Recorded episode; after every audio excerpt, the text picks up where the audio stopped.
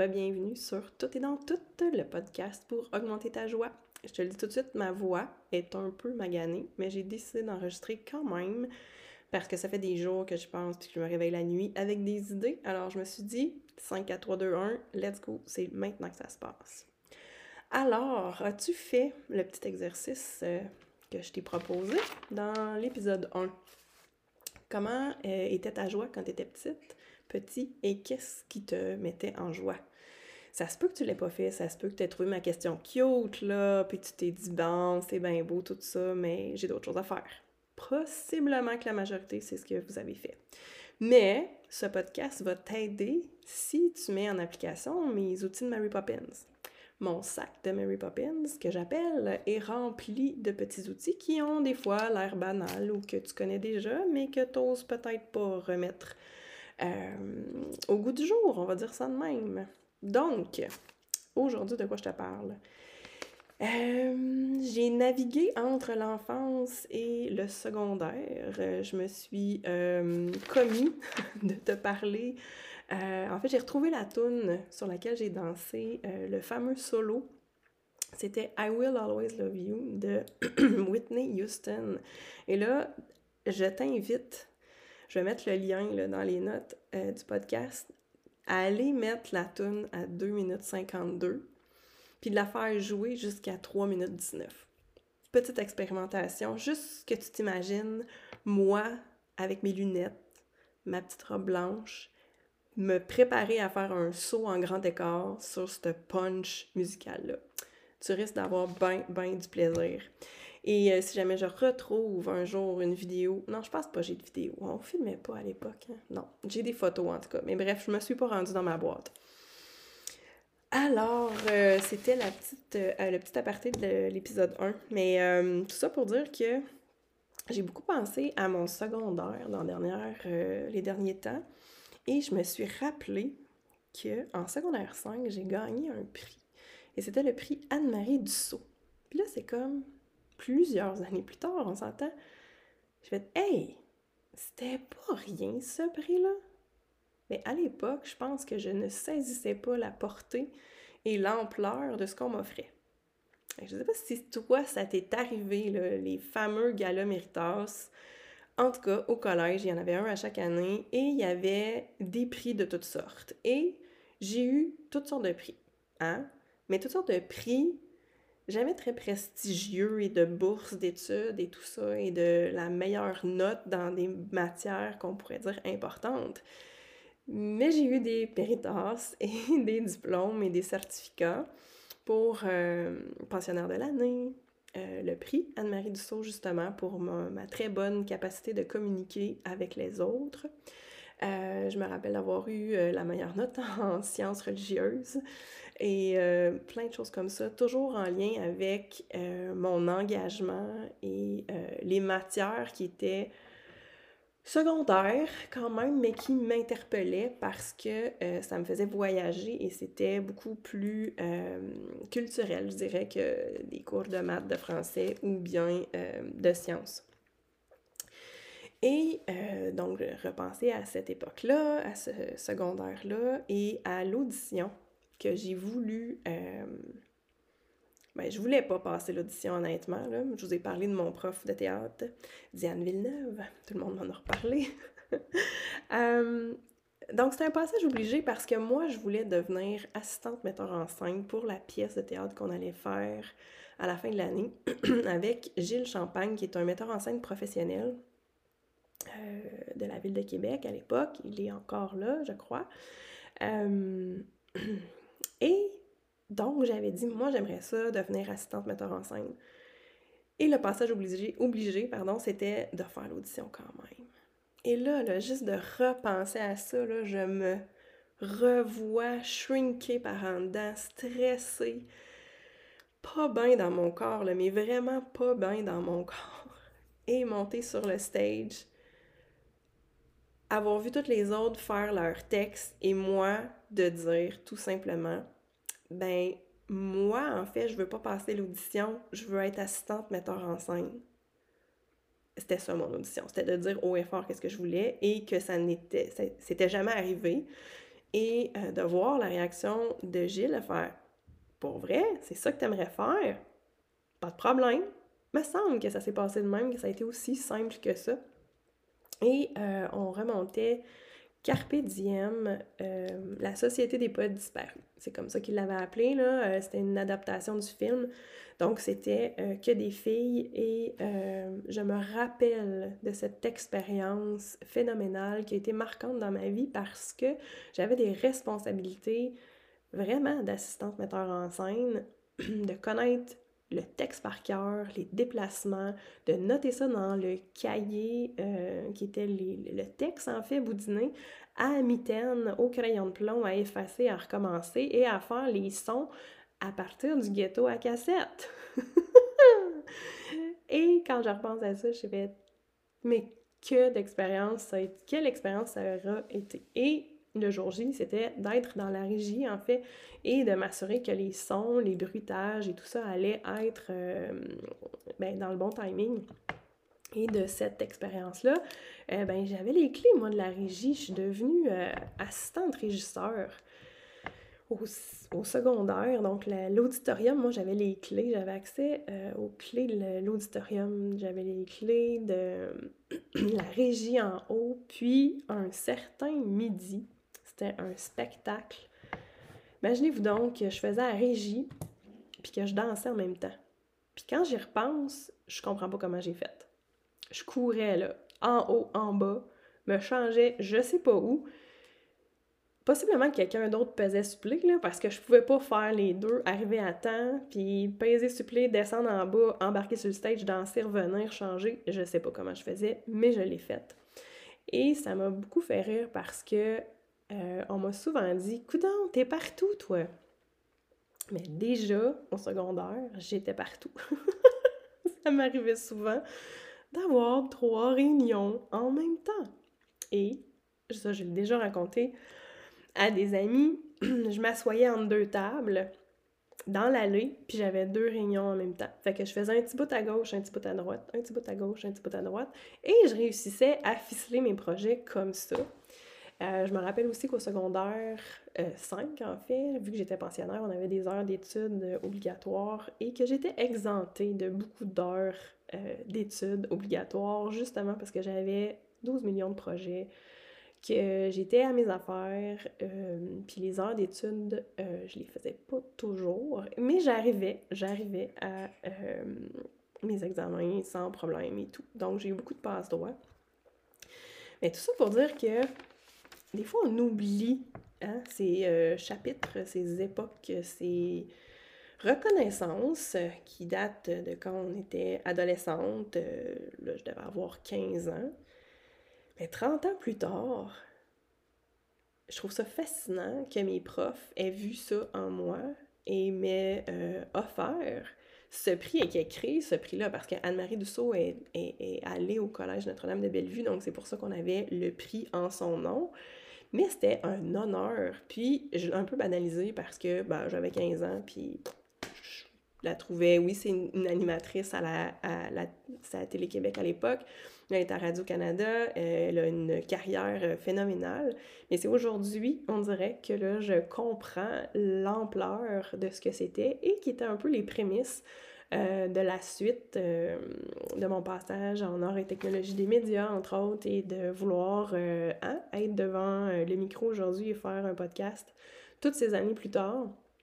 C'est quand même intéressant de voir à quel point nos, nos années d'adolescence marquent et teintent une certaine partie de notre vie. Et là, euh, il y a tellement d'affaires que j'aurais le goût de jaser dans cet épisode-là, mais euh, je vais revenir en fait à honorer toutes les parties de nous et du tout et dans tout.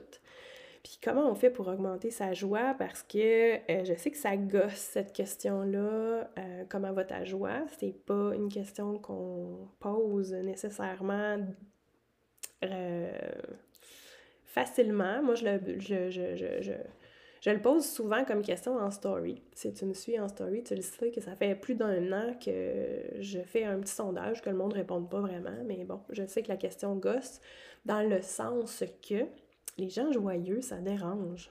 Les gens de bonne humeur, les gens qui ont euh, une propension à la joie, ben ça dérange parce que euh, c'est, on est conditionné, je crois, et euh, tu pourras confirmer, à chialer.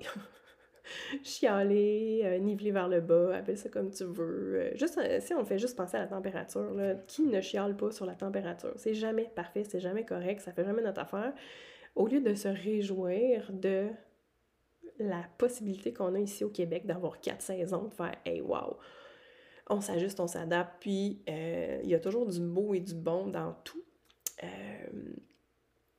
et là, euh, je sais que je vais m'égarer puis que je vais faire du bounce and bounce comme je sais si bien le faire, mais c'est parce que je me suis pris des notes puis là, je viens de voir le principe de tenségrité. Puis là, tu vas dire aussi qu'elle s'en va avec ça. Si tu connais pas le principe de tenségrité, c'est une interconnexion entre plusieurs systèmes et nous sommes, nous sommes faits de, cette, de ce principe-là. Tous nos systèmes dans notre corps humain euh, sont interreliés. Mais je pense que tu le sais aussi, la médecine est telle que euh, ben, c'est par silo, euh, sillon, silo, système, whatever, appelle ça comme tu veux. Fait que si tu as étudié un système, ben, c'est celui-là que tu vas connaître, puis ça s'arrête là. Mais moi, depuis toujours, je suis convaincue et je sais dans mon corps que tout est relié parce que c'est ça que je sens, c'est ça que je sens dans mon corps. Si je te parle de fascia, si je te parle de si je te parle d'énergie, si je te parle d'acupuncture, si je te parle d'ostéopathie, si je te parle d'ayurveda, si je te parle de température et de météo, ben pour moi, tout ça, c'est tout ça, c'est relié. Et tout ça fait partie des outils que je mets dans mon sac de Mary Poppins. Quand on prend pour acquis que tout est relié, puis que nous sommes tous reliés, ben la moindre petite affaire qui va m'arriver, autant émotif que psychologique que physique, mais ça va avoir une incidence sur toutes les sphères de ma vie. Quand je te dis que hein, je pars de loin, tu sais, quand j'ai fait mon solo, là, I will, I will always love you, puis que j'étais vraiment dedans, puis que j'ai vraiment jumpé en grand écart dans les airs, c'était tellement puissant, le feeling que je ressentais à l'époque, que je le sens encore dans mon corps, que je sais encore dans mes cellules que ça, c'était de la puissance et de la joie, du pur bonheur de m'exprimer et qu'on me permettait d'être totalement qui je suis. J'étais la seule de toute mon école secondaire à oser faire un solo avec mes barniques, ma robe blanche, sur cette tune-là qui était très populaire à l'époque. Et je me croyais invincible à ce moment-là. Tout ça pour dire que ma confiance était tellement reliée au honneurs, aux bravos, aux applaudissements que je recevais et aussi à la possibilité et à toute l'ouverture qu'on me permettait dans un contexte où est-ce que tout était possible. Et on se rappelle que j'étais dans un collège privé et que j'étais pas de cette j'allais dire de cette caste-là, on n'est pas en Inde, mais quand même, j'étais pas supposée, moi, dans la vie, aller dans un collège privé. Mais tout cet environnement-là m'a permis, parce que j'étais dans un collège de filles, parce que j'ai pu m'exprimer, parce que j'ai pu créer, parce que j'ai pu être totalement moi-même partout, tout le temps, avec toutes mes qualités et mes défauts, bien sûr, j'en ai, là, mais on va pas parler de ça aujourd'hui. Mais dans un environnement où on me poussait et on me félicitait d'être engagée, bien, ça a fait que mon secondaire a été joyeux, a été euh, et le vent, je ne sais pas comment le dire autrement, et que ça m'a amené à d'autres projets qui, de fil en aiguille, parce que j'ai fait l'assistante euh, metteur en scène de Gilles Champagne avec un professionnel, j'ai énormément appris. L'année d'après, pas longtemps, deux, trois ans après, je créais ma propre troupe de danse Carpe. Ça faisait totalement du sens pour moi de l'appeler comme ça. Euh, j'avais vécu cette expérience-là. Là, j'avais ma propre troupe, donc j'avais plein de bagages déjà à 20 ans pour organiser des spectacles professionnels, semi-professionnels, on va dire. Et de fil en aiguille, c'est la danse, la danse, la danse, la danse. Mais si dans l'engrenage, on rencontre quelqu'un qui nous met des bâtons dans les roues, ce que j'ai eu plus tard dans ma carrière, ben ça peut être dévastateur complètement et ça peut un commentaire selon moi, peut t'amener à une blessure.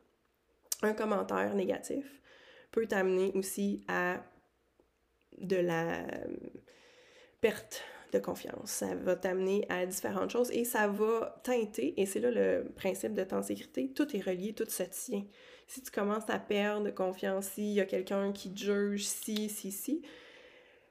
Et moi, je dis, je pense que j'ai vécu. Tu connais le film, tu as peut-être déjà vu ça, The Truman Show? Ben moi, j'ai vécu dans The Truman Show jusqu'à 40 ans. Il n'y avait rien d'autre qui existait. Il y avait juste mon univers. Tout le monde était beau, tout le monde était fin. Je voyais pas le méchant dans l'autre. Euh, je voyais pas qu'on avait pu être euh, méchant envers moi ou quoi que ce soit. C'était juste comme ma vie était juste parfaite dans mon univers. C'était comme ça, sans me poser tant de questions. Pas que j'ai pas eu de questions à me poser dans ma vie, mais tout ça était relié, tout ça faisait du sens. Puis la danse faisait tout simplement le centre de mon univers. Et je croyais, j'avais la foi et je croyais que tout était possible. Et ça, je sais que c'est parce que ma mère m'a élevée à grands coups de T'es belle, t'es bonne, t'es capable. Une petite phrase bien banale qu'elle me répétait possiblement plusieurs fois par jour. Mais à 40 ans, j'ai eu besoin de savoir d'où je venais et j'ai posé des questions vraiment précises à ma mère avant, avant que les événements soient trop mélangés dans sa tête, dans son histoire à elle. Et là, je me suis rendu compte qu'on ne m'avait pas tout dit. Je vais pas te raconter ça ici, mais c'est juste pour faire le lien avec tout est relié. Je savais à ce moment-là précis, quand elle m'a nommé certains éléments, je le savais. Je le savais dans mon moi, dans mes cellules, dans mon corps. Euh, et c'est ça que j'entendais dans ma tête. Je le savais. Je le savais. Comment je le savais? Je le sais pas, mais je le savais. Donc, l'intuition, la confiance, tous ces beaux éléments-là, toute cette euh, intangibilité, puis là, tu me vois pas, là, si j'étais sur l'écran, mon Dieu, que tu rirais parce que je suis en train de danser avec mes mains et je bouge et je gesticule. Euh, pour moi, c'est ça, le tout est dans tout. C'est une spirale, c'est un fil qu'on tire et euh, ça nous relie, ça nous construit et ça nous amène vraiment à notre essence, finalement. Fait que je me félicite en fait d'avoir fait ce solo-là, d'avoir dansé sur I Will Always Love You, d'avoir jumpé, plus capable de faire ça, c'est sûr. Je suis fière d'avoir gagné le prix Anne-Marie Dussault en secondaire 5. Ça m'a passé 10 pieds par-dessus la tête à l'époque. Mais je suis comme contente de refaire le chemin de ce film-là dans ma tête, me dire Hey, tout ce chemin-là se tient. Puis au cégep, il y en a plusieurs qui vont se reconnaître, le nombre de fois que j'ai dit lance ça dans l'univers et qu'on me regardait, comme une extraterrestre. Mais j'y croyais tellement. Lance ça dans l'univers. Relâche, lâche ça dans l'univers. J'étais une...